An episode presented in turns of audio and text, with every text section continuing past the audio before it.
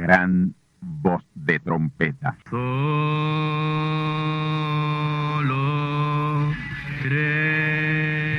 Saludos amigos y hermanos radioyentes. Están ustedes en sintonía con la audición radial Gran Voz de Trompeta, con el mensaje final de Dios al mundo, a la iglesia y a su pueblo escogido. Esta es la voz de Dios, proclamando el mensaje del Evangelio del Reino, o Evangelio eterno, a todos los que moran en la tierra, en el cumplimiento de Apocalipsis capítulo 14 y verso 6. Este es un mensaje de alerta y de apercibimiento ante los eventos proféticos del fin del mundo que ya han comenzado. No es que viene el fin del mundo, es que ya comenzó. Y en esta audición radial ustedes se mantendrán bien informados y apercibidos sobre cómo asegurar la salvación y la vida eterna, que es lo importante ante tales eventos. A continuación, ustedes escucharán no un mensaje doctrinal ni dogmático, sino la pura palabra de Dios, probada con las escrituras, la verdad como la verdad es, pues conoceréis la verdad y la verdad os libertará.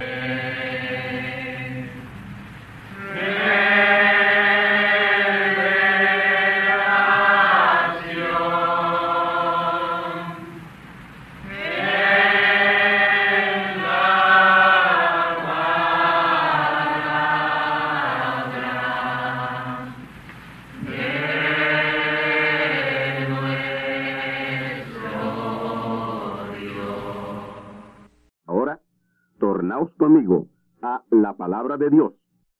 Isaías 14, versículos 12 al 20. ¿Cómo caíste del cielo, oh lucero, hijo de la mañana? Cortado fuiste por tierra, tú que debilitabas las gentes. Tú que decías en tu corazón, subiré al cielo. En lo alto, junto a las estrellas de Dios, ensalzaré mi solio. En el monte del testimonio me sentaré. A los lados del aquilón, sobre las alturas de las nubes subiré y seré semejante al Altísimo. Mas tú derribado eres en el sepulcro, a los lados de la huesa. Inclinarse han hacia ti los que te vieren. Te considerarán diciendo, es este aquel varón que hacía temblar la tierra, que trastornaba reinos, que puso el mundo en un desolado desierto y asoló sus ciudades, que a sus presos nunca abrió la cárcel. Todos los reyes de la tierra, todos ellos yacen con honra, cada uno en su casa. Mas tú echado eres en tu sepulcro, como tronco abominable, como vestido de muertos, pasados a cuchillo, que descendieron al fondo de la sepultura, como cuerpo muerto hollado. No serás contado con ellos en la sepultura, porque tú destruiste tu tierra, mataste tu pueblo, no será nombrada para siempre la simiente de los malignos. Y ahora, Ezequiel capítulo 28, versículos 13 al 15.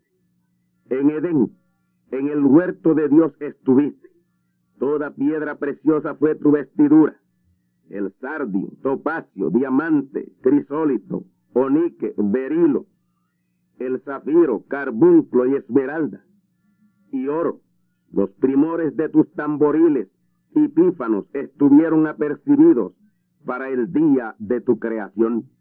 Tú, querubín grande cubridor, y yo te puse en el santo monte de Dios estuviste, en medio de piedras de fuego has andado perfecto eras en tus caminos desde el día en que fuiste criado hasta el día que se halló en ti maldad.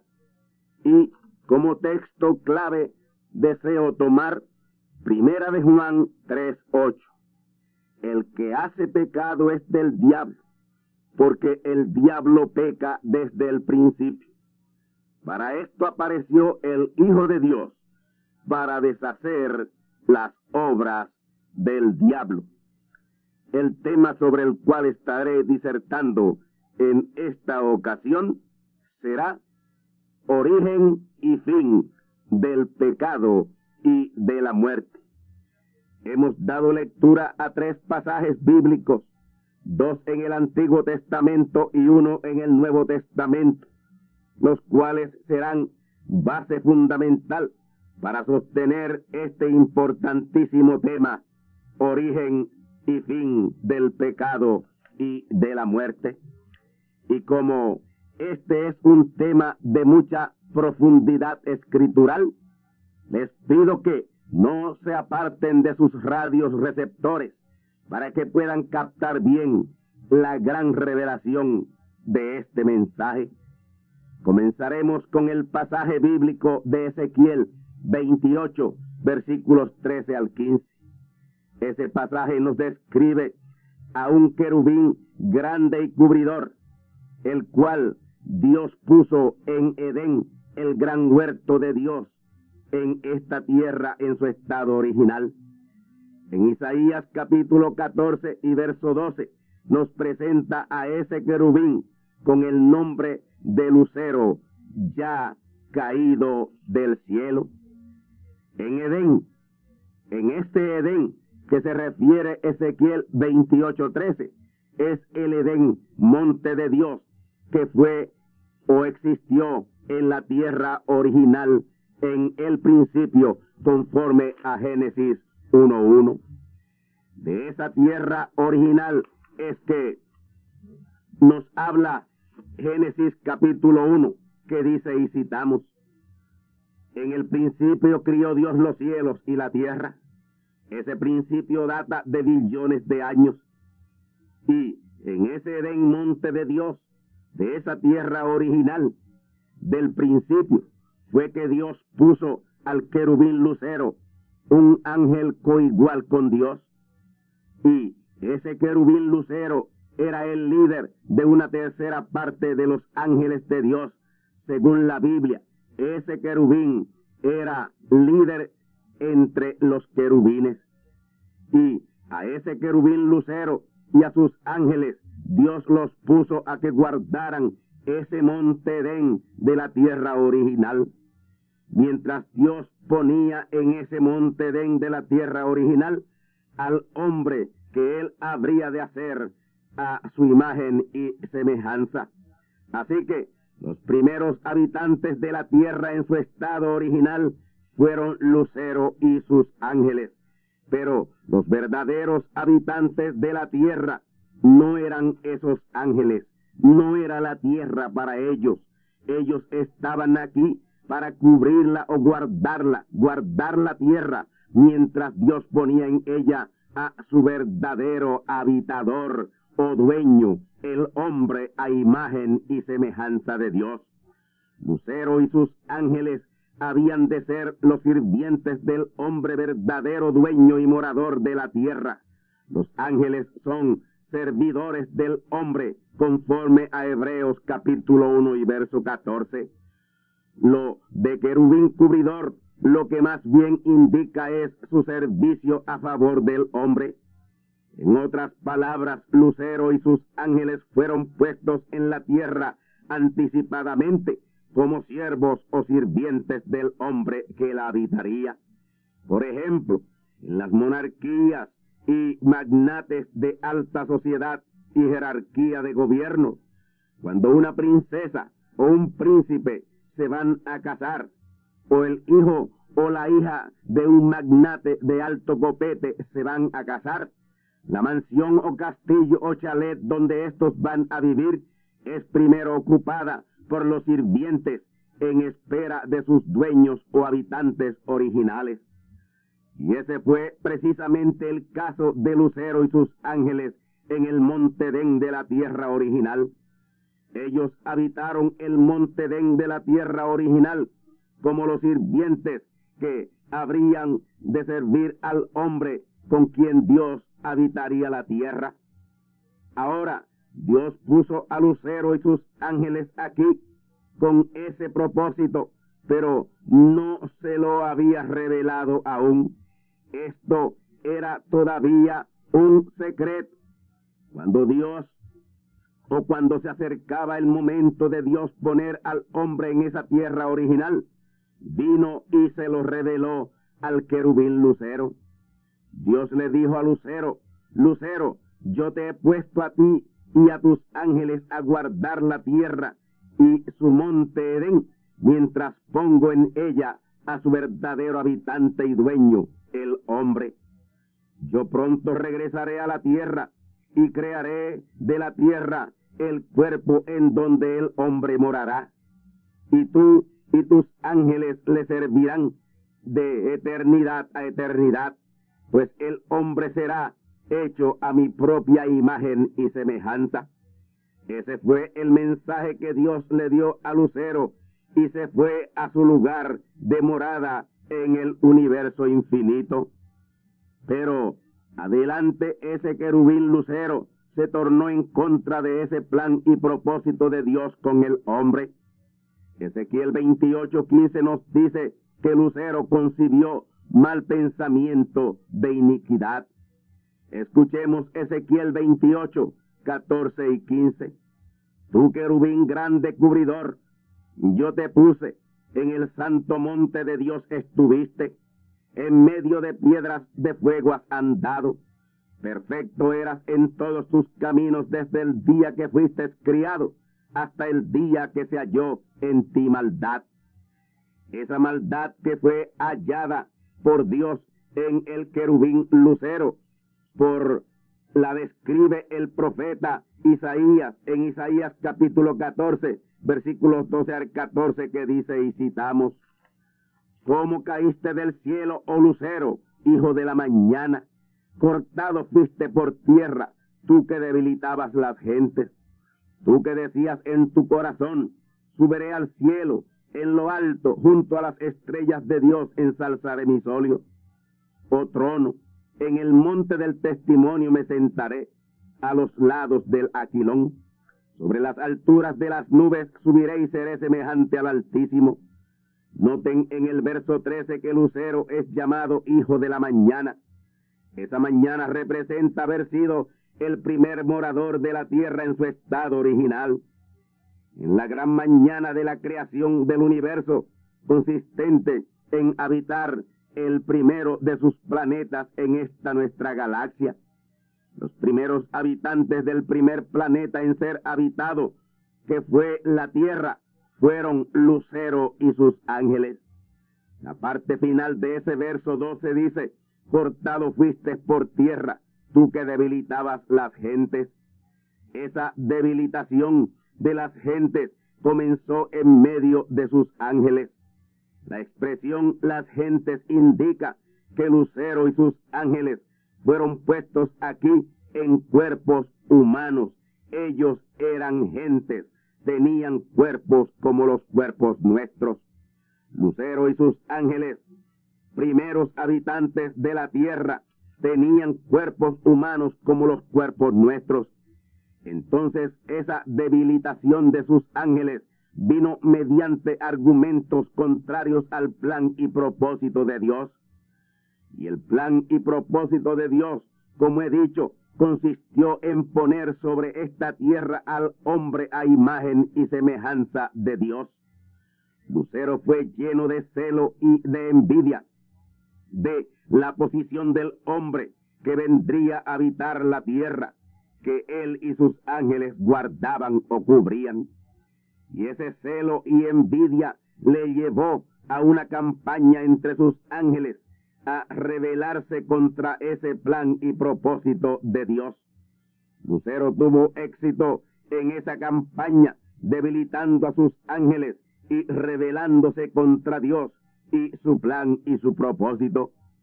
La prueba de esto está en Ezequiel 28:13 que dice así, citamos, Tú que decías en tu corazón, subiré al cielo, en lo alto, junto a las estrellas de Dios, ensalzaré mi solio o trono. Ese pensamiento y plan de Lucero fue aceptado y seguido por la mayoría de sus ángeles, que de esa manera fueron debilitados. El verso 14 dice, sobre las alturas de las nubes subiré y seré semejante al Altísimo. Esa es hasta el día de hoy la persistente idea y plan de ese caído querubín lucero.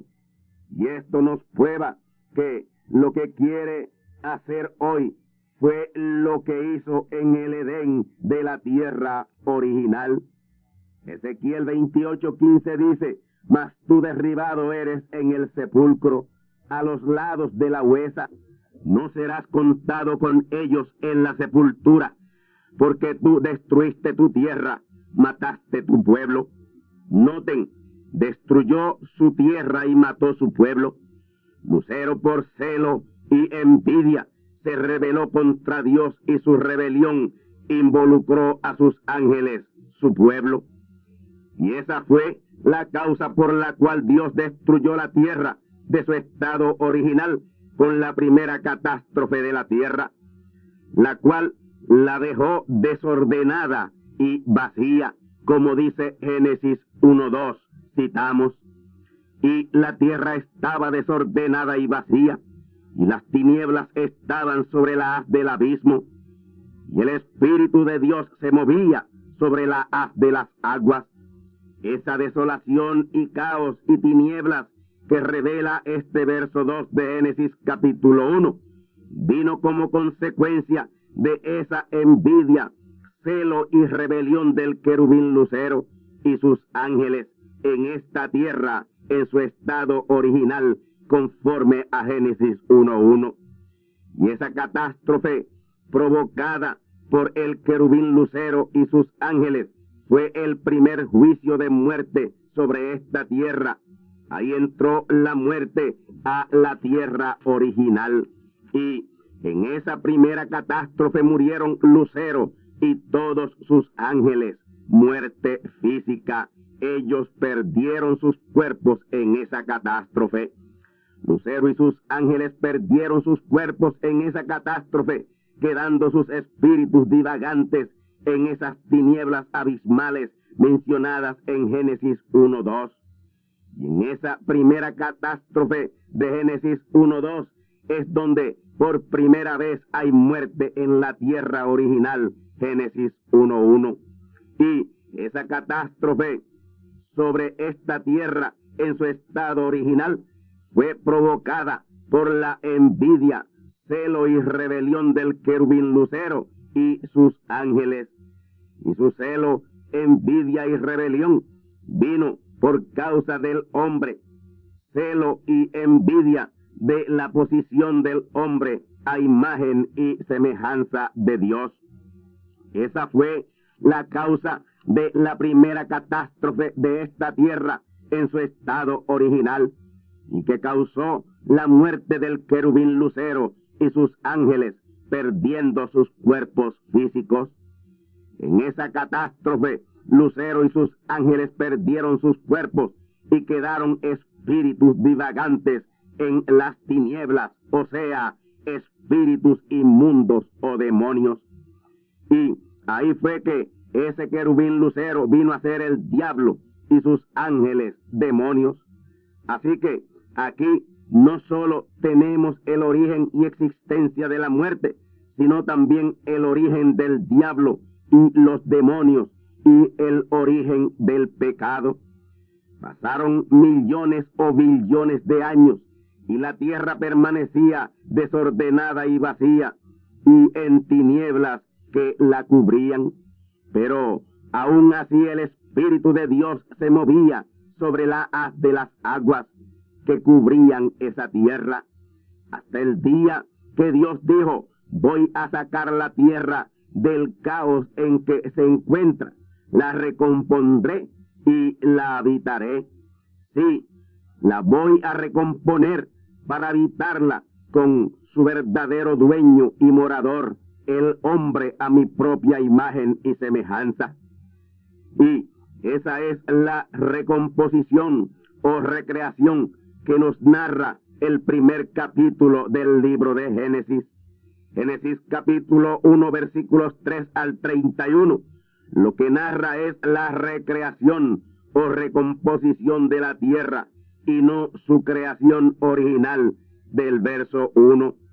De la creación original de la tierra solo tenemos Génesis capítulo 1 y verso 1. Génesis 1.1 dice así y citamos. En el principio crió Dios los cielos y la tierra. Esa es la tierra en su estado original, con su gran monte Den, lugar de morada de los hijos de Dios. Génesis 1.2 es esa misma tierra de Génesis 1.1, pero ya en caos, desordenada y vacía, cubierta por agua y tinieblas abismales. Y esas aguas que la cubrían es la prueba fehaciente de que esa catástrofe fue un diluvio, el primero de ellos. Así que Génesis 1.2 vino como consecuencia del primer diluvio que cubrió y destruyó la tierra original. La tierra ha sufrido dos catástrofes mundiales mediante diluvios. El diluvio del cual es prueba fehaciente e indubitable, Génesis 1.2, que dice y citamos una vez más, la tierra estaba desordenada y vacía, y el Espíritu de Dios se movía sobre la haz de las aguas. Esas aguas vinieron como consecuencia de ese primer diluvio. El segundo diluvio, que vino a ser la segunda catástrofe universal de la tierra, vino en los días de Noé, Génesis capítulo 7, versículos 10 al 12. Y prueba adicional de esos dos diluvios son los dos arcoíris que vemos en las nubes cuando llueve, como una señal de pacto de Dios con el hombre. Siempre se muestran dos arcoíris, uno bien fuerte en destellos de sus siete colores y el otro más opaco o más débil. De arriba hacia abajo, el que está primero es el más opaco.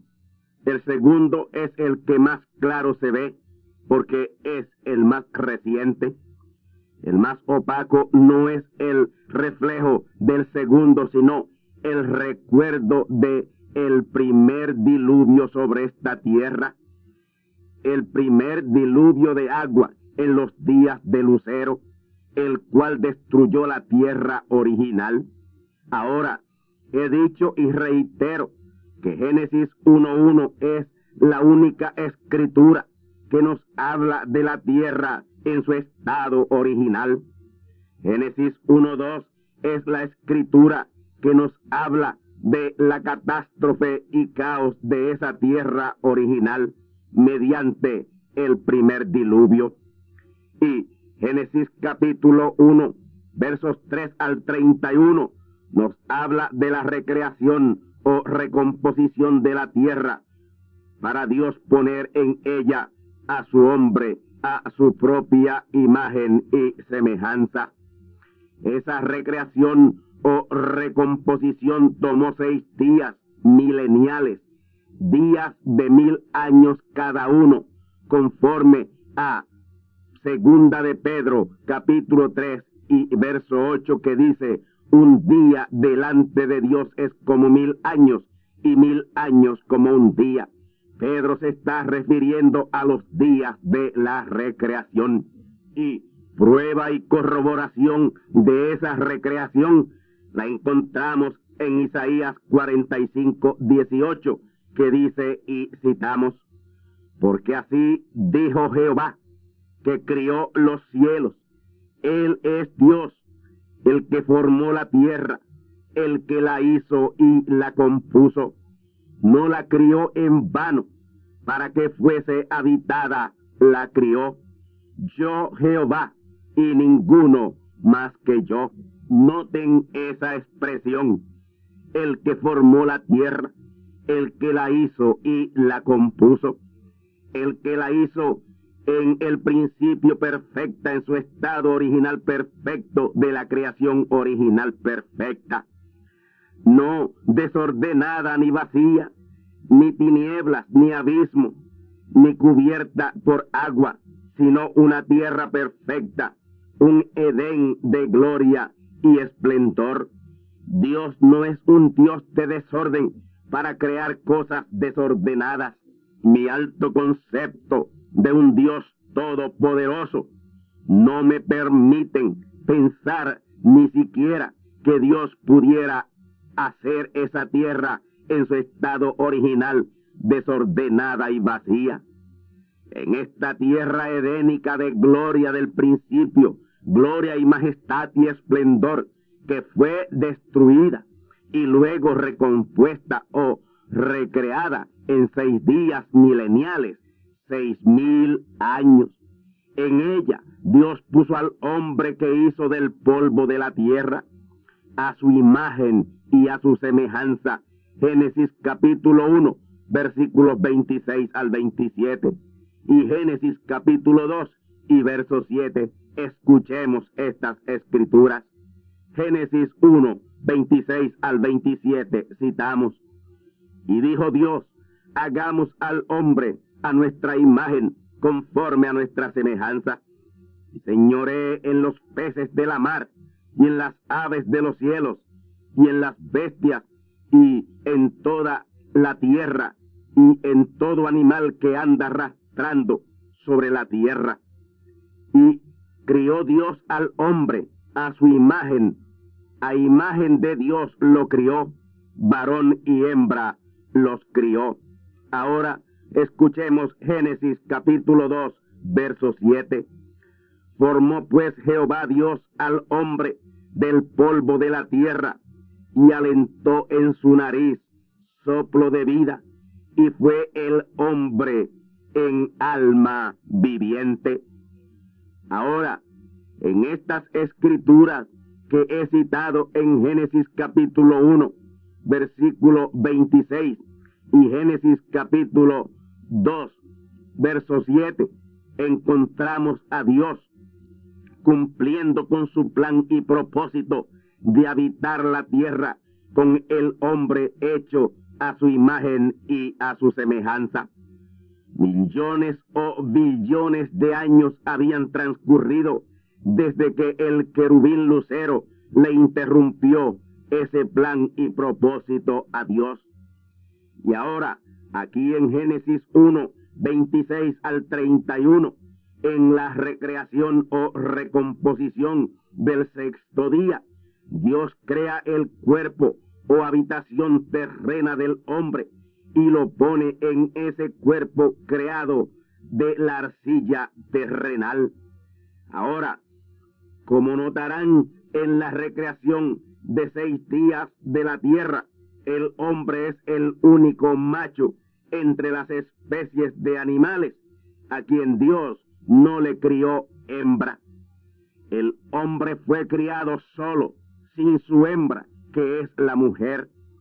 El hombre vivió parte del sexto día recreativo de mil años y vivió el séptimo día de reposo de mil años en compañía de Dios y con Dios en el Edén. Y vivió parte del primer día milenial del hombre, aún sin su hembra, ella aún no había sido hecha. Entonces, en la primera parte de ese primer día milenial del hombre, fue que Dios dijo que no era bueno que el hombre permaneciera solo. Génesis capítulo 2, versículo 18. Citamos esta escritura. Y dijo Jehová Dios, no es bueno que el hombre esté solo, haréle ayuda idónea para él. Y en Génesis capítulo 2 y versos 21 al 23 relata cómo formó la mujer y trájola al hombre como su compañera o su ayuda idónea. Escuchemos Génesis capítulo 2 versículos 21 al 23. Y Jehová Dios hizo caer sueño sobre Adán y se quedó dormido. Entonces tomó una de sus costillas y cerró la carne en su lugar. Y de la costilla que Jehová Dios tomó del hombre, hizo una mujer y trájola al hombre. Y dijo, Adán, esto es ahora hueso de mis huesos y carne de mi carne. Esta será llamada varona, porque del varón fue tomada. Aquí ya tenemos la hembra del varón, y ahí mismo comienzan los problemas para Dios y el hombre. En Génesis capítulo 3 encontramos la caída del hombre por causa de la mujer. Dios le dio un mensaje a Adán, el hombre, de cómo deberían vivir y qué podían y qué no podían hacer. Y Adán creyó y obedeció ese mensaje al pie de la letra. Y Adán le predicó el mensaje que Dios le dio a su compañera, a su ayuda idónea.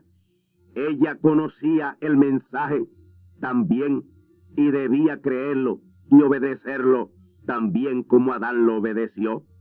Ahora, Dios le dio un mensaje para guardar y obedecer, era porque ya había un falso mensajero con un falso mensaje en el Edén, del cual ellos debían cuidarse. Recordemos que tan pronto como Dios despejó y disipó las tinieblas físicas que cubrían la tierra y cubría la expansión, ahí quedó abierta la puerta al diablo y a los demonios. Ahí hicieron ellos su entrada. Entraron a la atmósfera o cielo de la tierra el diablo y los demonios, que en la tierra original fueron Lucero y sus ángeles. Ellos hicieron su entrada en la tierra en el segundo día de la recreación y estaban esperando el momento propicio para volver a actuar y atacar el plan y propósito de Dios de habitar la tierra con el hombre a imagen y semejanza suya. Entre los animales y bestias del campo que Dios volvió a poner en la tierra recreada o recompuesta, estaba la serpiente, serpiente macho y serpiente hembra. Ahora, esa serpiente no era un reptil, tal como aparece en nuestro tiempo, porque ella aparece así por la maldición que Dios le echó. La serpiente era el animal más cerca del hombre. Ella estaba entre el chimpancé y el hombre. Y por cierto, ese es el eslabón perdido que los científicos no han podido encontrar. Su forma física era muy parecida al hombre. Y una sangre caliente como la del hombre. Un tipo de sangre muy parecido a la sangre del hombre. Y con una anatomía de su cuerpo casi idéntica a la anatomía del hombre Adán pero perteneciente a la especie animal. La serpiente caminaba erecta en sus dos pies y tenía manos, exactamente manos como las manos del hombre. La serpiente macho tenía los órganos genitales exactamente como el hombre. Y la serpiente hembra tenía sus órganos genitales exactamente como la mujer. Inclusive sus senos eran exactamente como los senos de la mujer. La serpiente hablaba y pensaba y era inteligente y discurría como el hombre y era muy astuta y sutil, pero no tenía alma como el hombre Adán. Eso era lo único que la distinguía o era la única diferencia entre el hombre y la serpiente, que la serpiente, aunque tenía lugar para el alma, no tenía alma. Y el diablo sabía que el hombre no podía ser engañado por la serpiente hembra, porque el hombre no podía pecar. Él era hecho a imagen y semejanza de Dios. El hombre Adán fue hecho a la imagen y semejanza de Dios. Él era un hijo de Dios, venido teofanía carne y no carne teofanía como somos venidos todos nosotros. Él vino teofanía carne tal como Jesús. Así que la serpiente, tanto el macho como la hembra, no perdieron su tiempo en tratar de engañar a Adán, especialmente la hembra. Sin embargo, la serpiente macho no perdió tiempo en tratar de engañar a la mujer, porque la serpiente plenamente ungida por el diablo sabía que podía hacerlo. Él sabía que podía engañar a la mujer, la hembra del hombre, seduciéndola. Ahora, adelantando un poco a donde quiero llegar, el mensaje que Dios le dio a Adán para guardar, creer y obedecer, y que Adán hizo notorio a su compañera la mujer, está en Génesis capítulo 2, versículos 9 al 10, y Génesis capítulo 2, versículos 16 al 17, que dice y citamos. Génesis 2.9, escuchemos. Y había Jehová Dios hecho nacer de la tierra todo árbol delicioso a la vista y bueno para comer, también el árbol de la vida en medio del huerto y el árbol de ciencia del bien y del mal. Génesis capítulo 2 versículos 16 al 17. Y mandó Jehová Dios al hombre diciendo, de todo árbol del huerto comerás, mas del árbol de ciencia del bien y del mal no comerás de él, porque el día que de él comieres, morirás. En Génesis 2.9 nos menciona tres clases de árboles frutales con tres clases de frutos distintos. Árbol delicioso a la vista y bueno para comer. Esos son frutos vegetales, árboles y arbustos del reino vegetal. Y también el árbol de la vida en medio del huerto, representado este árbol en Adán y la palabra o mensaje que Dios le dio para guardar, y el árbol de ciencia del bien y del mal, representado en la serpiente macho, como tentación a la mujer, la hembra del hombre, y la serpiente hembra, como tentación al hombre Adán, el varón de la hembra mujer. Dios le dijo a Adán, no comas del fruto del árbol que está en medio del huerto. La hembra de la serpiente. Note, en medio. ¿Qué es ese medio? En medio de sus cuerpos.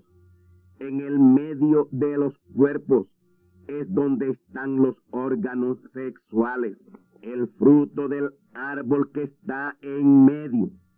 Ese medio es sexo. Ese fruto es fruto sexual. Y Adán le dio el mismo mensaje a su mujer de no comer del fruto del árbol serpiente macho que estaba en medio del huerto. Ahí está nuevamente la palabra medio.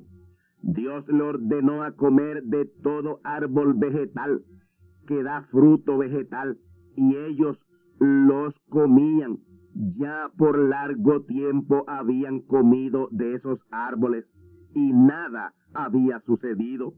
Ellos comían manzanas, ellos comían peras, melocotones, ápricos, mangos, uvas, melones, sandías, guineos, corazones, guanábanas, chinas, toronjas y demás. Pero habían respetado y obedecido el mensaje de la palabra dada a Adán, de no comer del fruto de ese árbol de ciencia del bien y del mal, que no era árbol vegetal, sino árbol animal. La Biblia compara los hombres como árboles. Vamos ahora al capítulo 3 de Génesis para ver esto bien claro por la palabra de Dios. Génesis capítulo 3 versículos 1 al 7. Citamos, empero la serpiente era astuta más que todos los animales del campo que Jehová Dios había hecho, la cual dijo a la mujer, con que Dios os ha dicho, no comáis de todo árbol del huerto. Y la mujer respondió a la serpiente, del fruto de los árboles del huerto comemos, mas del fruto del árbol que está en medio del huerto de Dios, no comeréis de él, ni le tocaréis, porque no muráis. Entonces la serpiente dijo a la mujer, no moriréis, mas sabe Dios que el día que comiereis de él, serán abiertos vuestros ojos y seréis como dioses sabiendo el bien y el mal. Y vio la mujer que el árbol era bueno para comer y que era agradable a los ojos y árbol codiciable para alcanzar sabiduría. Y tomó de su fruto y comió y dio también a su marido, el cual comió así como ella. Y fueron abiertos los ojos de entre ambos, y conocieron que estaban desnudos. Entonces cosieron hojas de higuera y se hicieron delantales. Vamos a la explicación de estos siete primeros versículos del capítulo 3 de Génesis. En primer lugar, entiendan que la Biblia es el libro sagrado de Dios y su vocablo es un vocablo santo, serio y respetuoso y de la más alta y elevada altura moral. Cuando la Biblia relata sobre las relaciones íntimas de un hombre y una mujer, se emplea la palabra conoció. Esa palabra conocer es usada para la relación sexual. Y conoció Adán a su mujer, Eva, la cual concibió y parió. Génesis 4.1. Y conoció de nuevo Adán a su mujer, la cual parió un hijo. Génesis capítulo 4, versículo 25. Ahí podemos notar el vocablo tan respetuoso de la Biblia en estas intimidades entre hombre y mujer. De la misma manera, Génesis capítulo 3, en forma alegórica, nos presenta y describe la terrible fornicación entre la mujer y la serpiente, usando la palabra comió. Vamos a una explicación simplificada de esta narración alegórica de Génesis capítulo 3, versículos 1 al 7. En el versículo 1 comienza diciendo que la serpiente era astuta más que todos los animales del campo que Jehová Dios había hecho. La serpiente era astuta. Esa palabra astuta quiere decir conocedor de los principios de la vida. La serpiente era un excelente biólogo. Conocía el principio y origen de la vida perfectamente. Es decir, que la serpiente estaba más adelantada en esa materia que los más grandes biólogos de este día de hoy. La serpiente era muy astuta, sutil e inteligente. La parte final de Génesis capítulo 3 y verso 1 dice, la cual dijo a la mujer, con que Dios os ha dicho, no comáis de todo árbol del huerto. Notemos su manera tan sutil y tan astuta de dirigirse a la mujer, con que Dios os ha dicho, no comáis de todo árbol del huerto.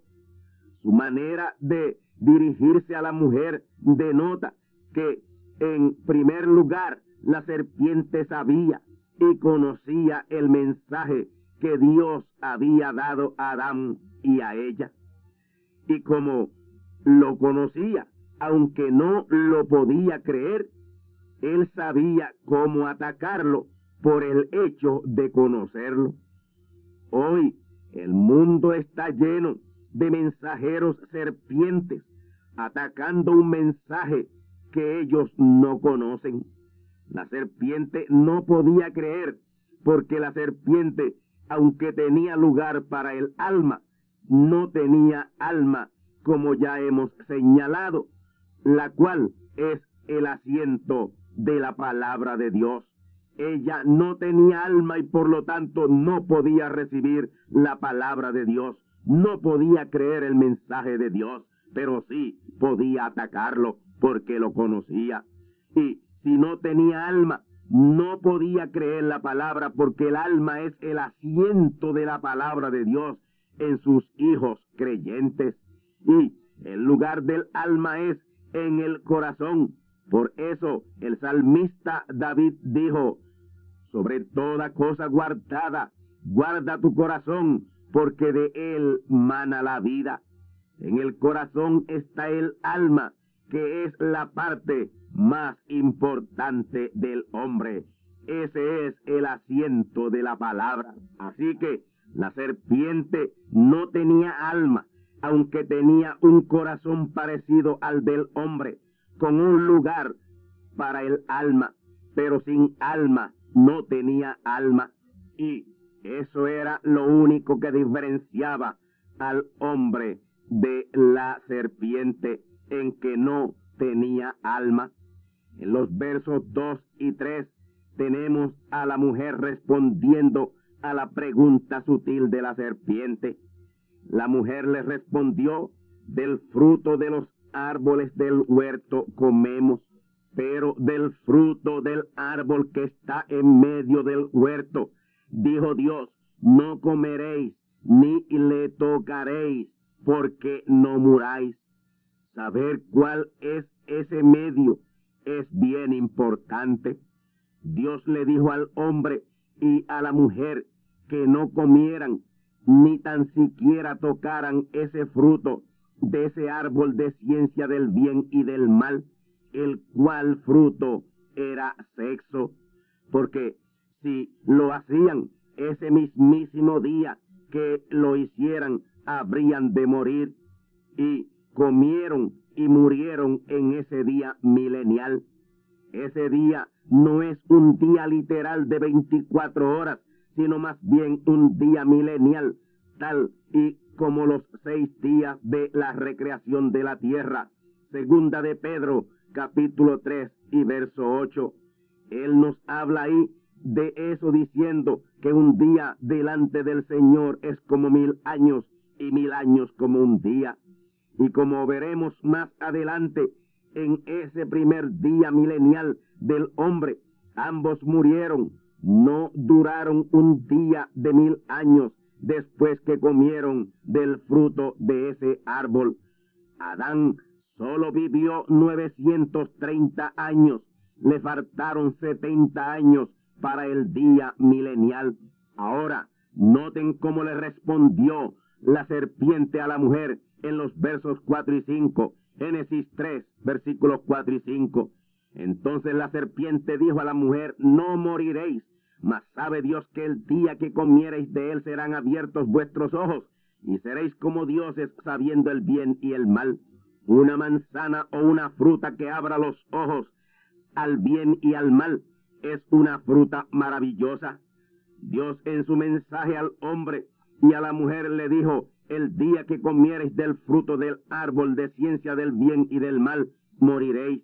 Y ese fruto era sexo, sexualidad. La serpiente le añadió la palabra no al mensaje de Dios. Dios dijo, morirás. La serpiente dijo, no morirás.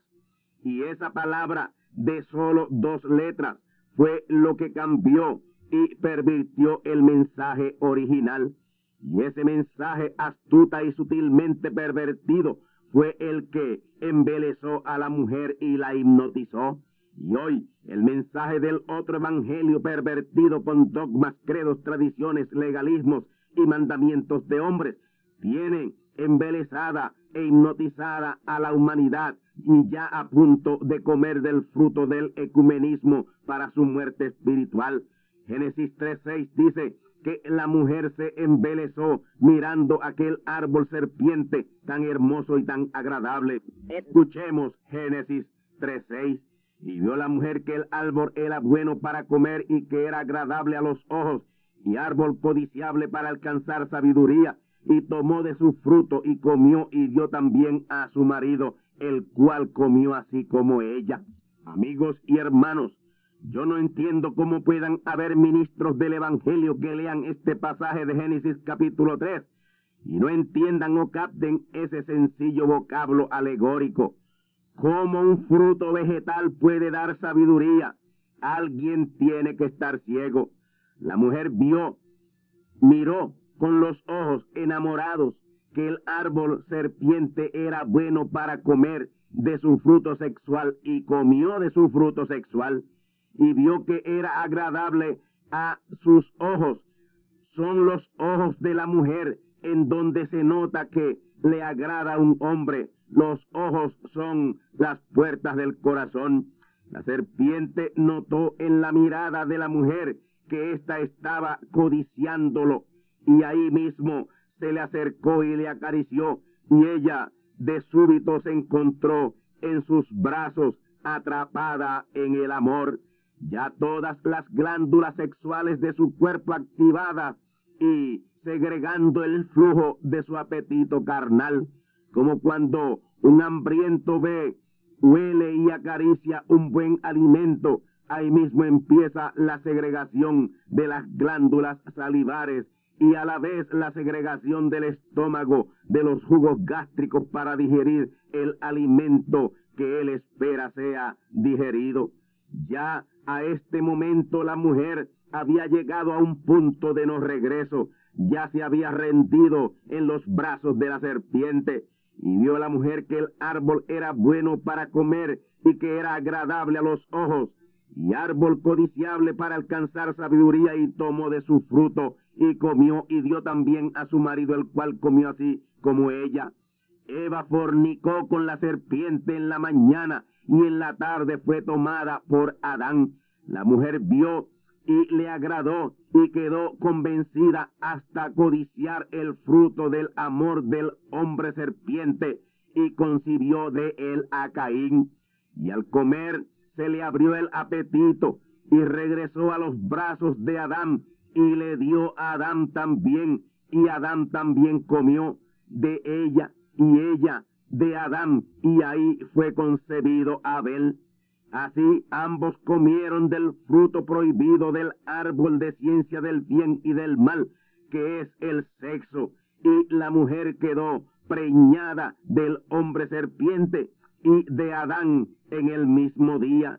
Y para que entiendan que esa palabra comer en Génesis capítulo 3 y verso 6 es una palabra alegórica y referente a actividad sexual, vamos a Proverbios capítulo 30 y verso 20.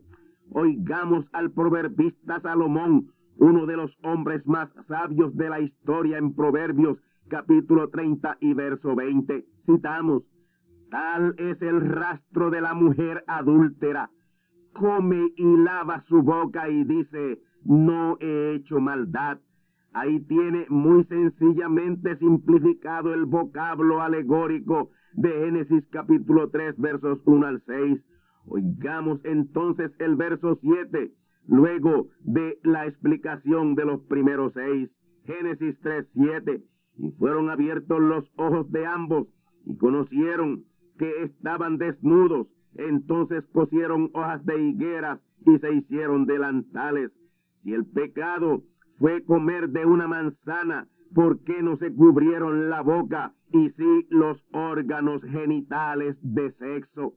Si esa fue la reacción de la mujer después que comió de la supuesta manzana que la teología enseña que comió hasta el día de hoy, ¿por qué los seminarios e institutos y los teólogos no recomiendan el comer mucha manzana como remedio a la rampante depravación sexual en el mundo hoy.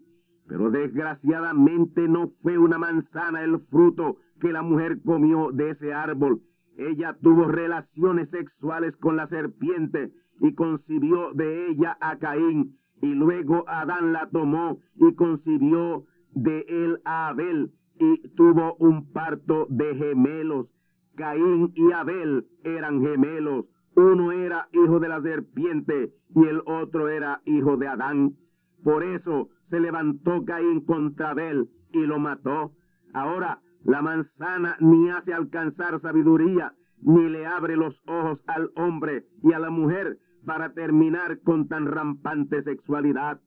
Amigos y hermanos, lo que sucedió entre la mujer y la serpiente fue un adulterio sexual y de esa fornicación vino Caín. Así que la simiente de la serpiente sigue en la tierra, aunque su padre dejó de ser, dejó de existir por la maldición que Dios le echó y convirtióse en un reptil. Y de ese adulterio sexual, y por ese adulterio sexual entre la mujer y la serpiente, entró la muerte por segunda vez a la tierra, recreada o recompuesta. Caín mató a Abel su hermano de madre. Y ese es el origen y existencia del pecado y de la muerte en nuestra tierra recreada o recompuesta. Y aunque Jesús, el poster o segundo Adán, con su muerte y resurrección venció la muerte, el infierno y la tumba, todavía hasta su próxima venida en la resurrección y transformación de nuestros cuerpos, tenemos que seguir muriendo, pero ya se aproxima el fin del pecado y de la muerte. El origen del pecado fue en la tierra original, con la rebelión del querubín Lucero y sus ángeles, y la muerte vino como juicio a Lucero y sus ángeles. Y en ese juicio o catástrofe de Génesis 1.2, que fue un diluvio, el primero de ellos, Lucero y sus ángeles perdieron sus cuerpos quedando solo espíritus. Y esos espíritus son los demonios o espíritus inmundos que se posesionan e influencian a los hombres y mujeres en este día. Y esos espíritus inmundos o demonios saben que está cercano su fin y por eso es que atacan el mensaje de Dios para este tiempo con todo lo que tienen. Ellos saben que el primer golpe de gracia lo aceptó Jesús con su primera venida y con su muerte en el Calvario, con cuya sangre selló la redención.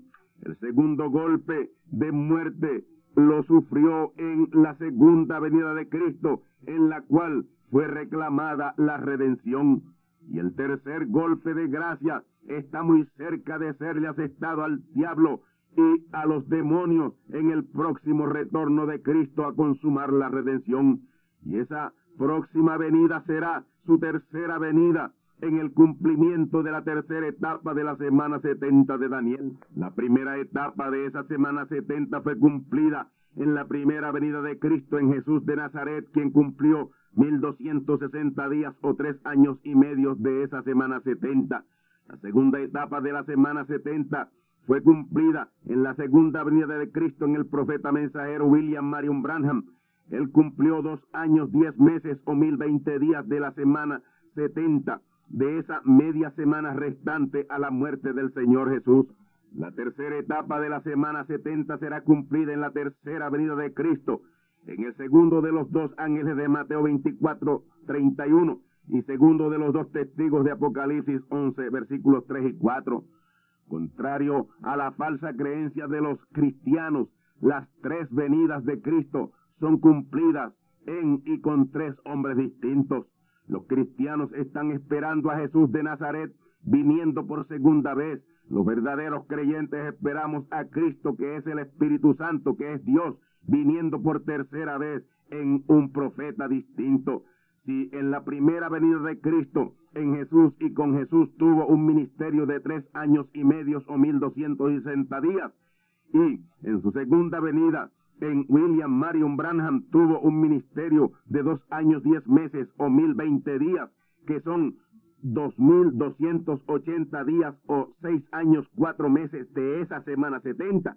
Pues en perfecta armonía matemática quedan ocho meses o doscientos cuarenta días de esa semana setenta, los cuales serán cumplidos por Cristo en su tercera venida, en y con un tercer hombre, que ni será Jesús, ni será William Marion Branham.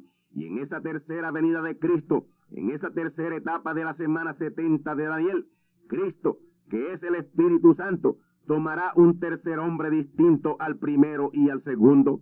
Y con ese tercer hombre que es un profeta mayor, Cristo, que es el Espíritu Santo, que es Dios, consumará su gran obra de redención. Y en esa gran consumación se asestará la tercera y final estocada de muerte final al diablo y a su reino demoníaco e infernal.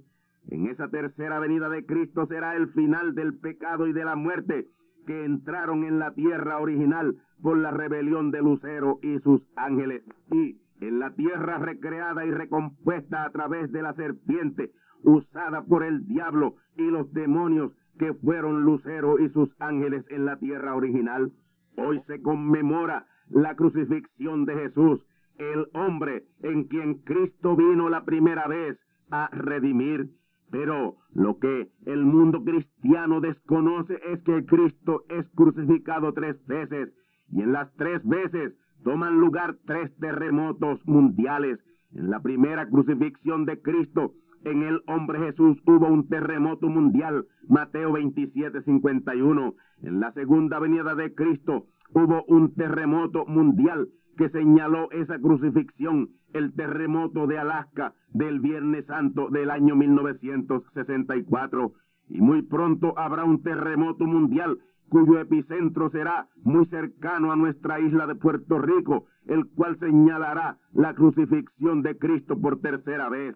Y como los primeros dos han sido en Viernes Santo, cabe la posibilidad de que el tercero sea en Viernes Santo también. Puede ser en cualquier Viernes Santo de los años restantes de esta década el origen y fin del pecado y de la muerte.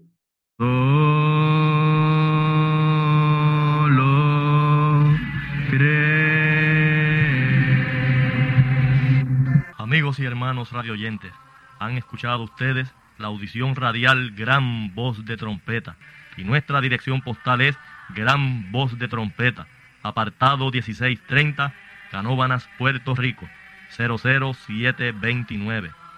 Una vez más, Gran Voz de Trompeta, apartado 1630 1630, Canóbanas, Puerto Rico 00729. Les invitamos muy cordialmente para que escuchen estas conferencias proféticas y sean apercibidos ante los eventos del fin del mundo que ya comenzó. Les deseamos pues ricas bendiciones en Cristo el Señor. Amén.